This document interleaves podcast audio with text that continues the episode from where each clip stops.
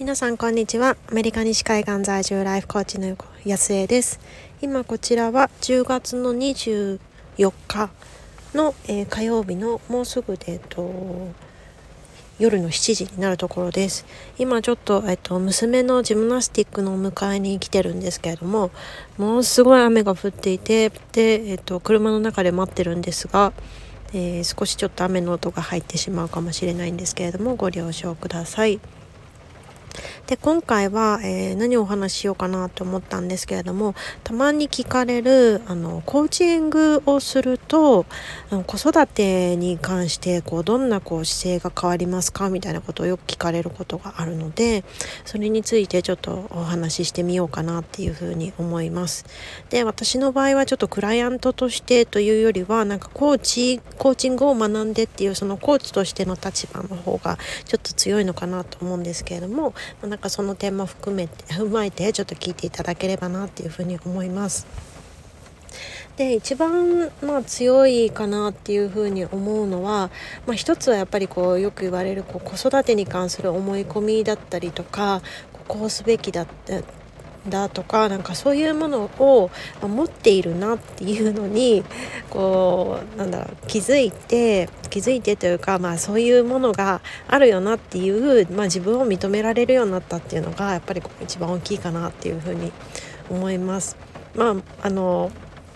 今もまだまだいっぱいやっぱりこう子育てとはこういうものだみたいなそういう信念みたいなものってたくさんあるんですけれどもでもなんかそういうのって全てが全てその手放したからいいっていうものじゃないと思うんですよね。やっぱりその信念だったり本当にこう自分が大事にしたいものとかそういうものって別にこう誰かに言われたから手放すっていうものでもないと思うし、ま、なんか本当に大事にしたいところだと思うしもう逆になんかそれをこう手放そう手放そうってその意固地になるとこう余計なんかこうダメって言われると気になっちゃうみたいな なんかそういう感じでうまくいかなくなると思うんですよね。だからなんかそういうことをまあ、もちろんそのいろいろこう自分があこれ強く思ってるなっていうふうに気づいてあでもやっぱりこう今は手放したいなっていうふうに思って手放したものもいっぱいあるけど、まあ、なんかそれがま言語化できてなかった気づいてなかったこうたくさんのそういうこうすべきとかなんかそういうものをに気づけたでまあそれもあってもいいじゃないっていうふうにそういうこうなんだろうなもうがむしゃらにこう子育てに関して奮闘している自分を、まあ、そのままで認められたっていうのはやっぱり一番大きいかなっていうふうに思います。でなんかそういうのってなんだろうなそうやってこう自分が認めるとやっぱりこうちょっとふって楽になるんですよね。でもう全然そういうこともなそういう状態に自分が陥ってるっていうのも全然気づいてない時ってもうものすごく一人で頑張ってるし 戦ってるしでなんとかしようっていう風にもうがむしゃらになってるしだから本当にこう気づくことの力って本当にねなんかすごいなっていう風に思うんですよねなんか。そうセッションの中とかでも別にこう気づいたからって何なのよっていう風にもしかしたらあの思われてるかもしれないんですけれどもでもその気づくことだけで本当になんかなんだろうなどんどん変わっていかれる方ってやっぱり多いんですよね。から本当に、うん、第一歩の気づくができたっていうのが、まあ、一番最初にあげようかなっていうふうに思います。で、えっと、2つ目は何だろうな子育てっていうものが自分とその子供の真ん中に間にあ出てきたっていう出てきた間にこう位置が変わったっていうイメージですね。なんかそういうの何のこっちゃねんっていう風に思われそうなんですけれども。それまでの私ってその子育てっていうとこう子供がどうだとかなんかこの子はこうだからとかその子供ばっかりを見ていたりもしくはその自分は親だからどうしなきゃとかこうだからとかなんかそういうなんだろうな主人公が1人だけだったんですよね出てくる主語というか。1人だったんですけれどもなんかコーチングもそうなんですけれども別にその何て言うんでしょうコーチングって本当にパートナーシップなんですよね。よくなんかクライアント様そのコーチング受けるとかいうのでなんかそのクライアント様がなんか一人で頑張るとかなんかそういう風に思われるかもしれないんですけれども本当になんかコーチング関係っていう風に言われるようにもう本当にそのチームとしてやっていく。だからなんか本当に相性とかも大事になるしだからこそなんだろうこうたくさんいろんなコーチがいると思うんですけれども、まあ、コーチング興味があるなっていうふうに思ってらっしゃる方はやっぱりその自分との相性かどうかっていうのもいろいろねなんか話してみて感じてで選んでいかれる方も多いと思います。だからなんかなんだろうなでもそういうのってなんだろういいコーチについたから自分は大丈夫とかなんだろうこのクライアントさんなら大丈夫とかなんかそういうものではなくて本当にこうチームとしてやっていくものなのでなんだろう一人だけではいけない場所に行くっていうイメージなんですよね。それこそなんか化学反応みたいな感じでなんかお互いがこう自立してで自分の役割にすごく集中していてで自分がどうにかしようっていうふうに思ってるからこそそこで生まれる化学反応っていうのがあるだからこそなんか受け身でこうどうにかしてもらえるはずっていうか、あの姿勢でコーチング受けてらっしゃる方ってどうしてもなかなか変化ができなかったりするんですけれども、まあ、それと一緒で子育てっていうのも何だろう子供の育てだから 当たり前なんですけど親子関係じゃないですか。でもなんかその、うん、どうしてもなんか片っぽばっかり見がちだったなっていうふに思うんですよね。でもなんか子供のまの、反応は、まあ、もちろんそうかもしれないけれどもでもそれに対して自分がどういうふうに対応していくかどういう姿勢を見せていくかどういうことを伝えていくかっていうことでやっぱりその後に続いていくその子供たちが見せてくれる姿とか子供たちの口から出てくるその言葉とかそういうものってこう全然変わってくるんですよね。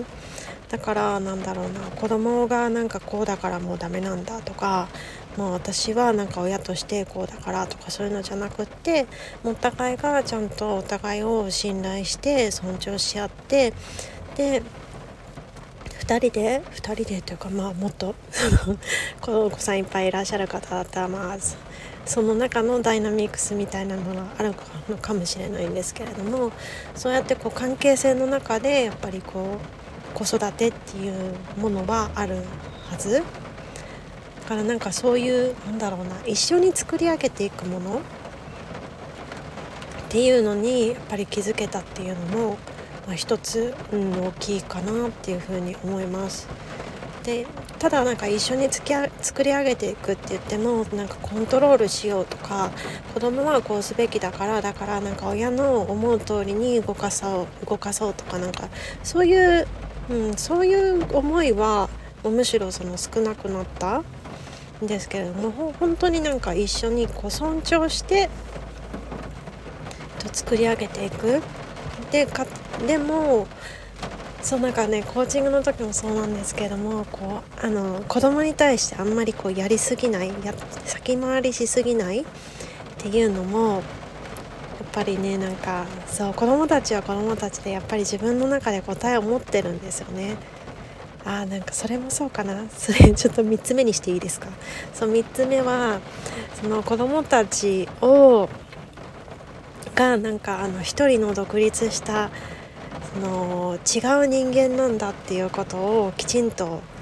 なんだろう理解したというか本当に心からそういうふうに思えるようになったっていうのがそう3つ目かなっていうふうに思います。でなんかこうやって言うと、えー、コントロールしようとしてたのとか、えー、子供たち当たり前じゃない違うじゃないっていうふうに思われるかもしれないんですけれども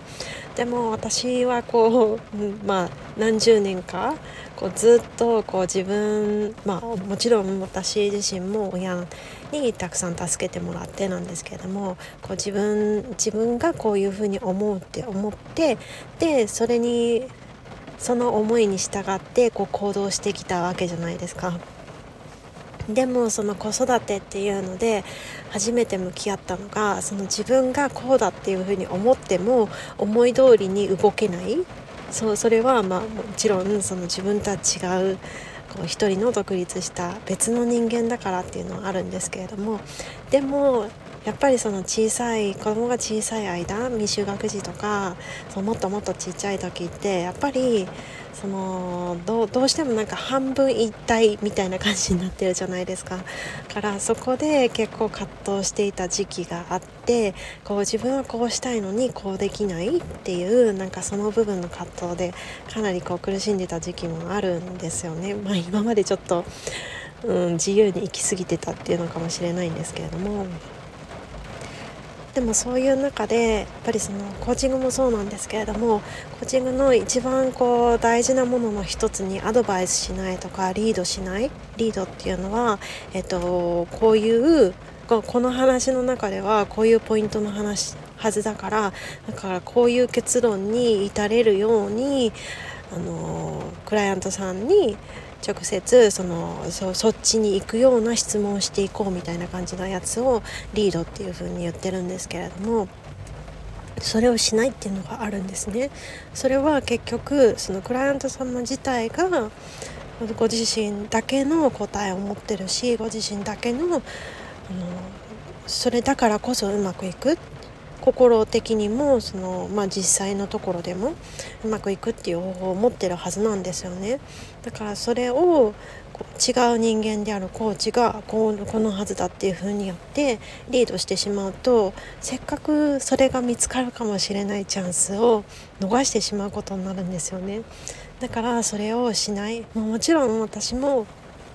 あ自分も過去そんなことがあったなとかいうお話を聞くとついついなんかうんこうなんじゃないかなっていうふうに思ってしまうことはもちろんあるんですけれども、まあ、そこはぐっと我慢してでクライアント様だけのその答えを見つけてもらうっていうのをもう繰り返し繰り返しこのうん、始めてからやってきたのでやっぱりそれがなんかある意味自然にできるようになってきたんですよね。からそうするとなんか目の前の子供たちを見てもこの子だけの答えがある。それが本当にこう信じられるようになった。でそうするとやっぱりまあ、子供たちも分かるんでしょうね。やっぱりなんか決めつけられない。っていうのが分かってるから私に対してはものすごくこう心を開いてくれているしそうなんか私の前だと結構伸び伸びしてくれてる気がしていて、うん、それがなんか3つ目の良かったことかなっていうふうに思います。ということで、えっと、ちょっとそろそろお迎えに行かなければいけない時間になってしまったので今日はこの辺りで終わっていきたいんですけれども、えー、今回はコーチングを始めて子育てにあのあった変化ということで3つお話をさせていただきましたどなたかの考えるきっかけになっていたら嬉しいなっていうふうに思います。なんか子育てっていろいろ悩みますよねなんか悩むけど長いようで短いっていう風に言われているしどんどんどんどんその関係性も移り変わっていくしでもなんか一方でその逃したくないもう今しかないかもしれない子どもたちとの時間はっていうなんか変な焦りみたいなのもあって本当にこう悩ましいトピックスだと思うんですけれども何かのあのご参考になっていたら嬉しいなっていうふうに思います。ということで皆さんもうえっと、アメリカはほぼ夜ですけれども、えー、良い夜よと日本は良い午後をお過ごしください。失礼します。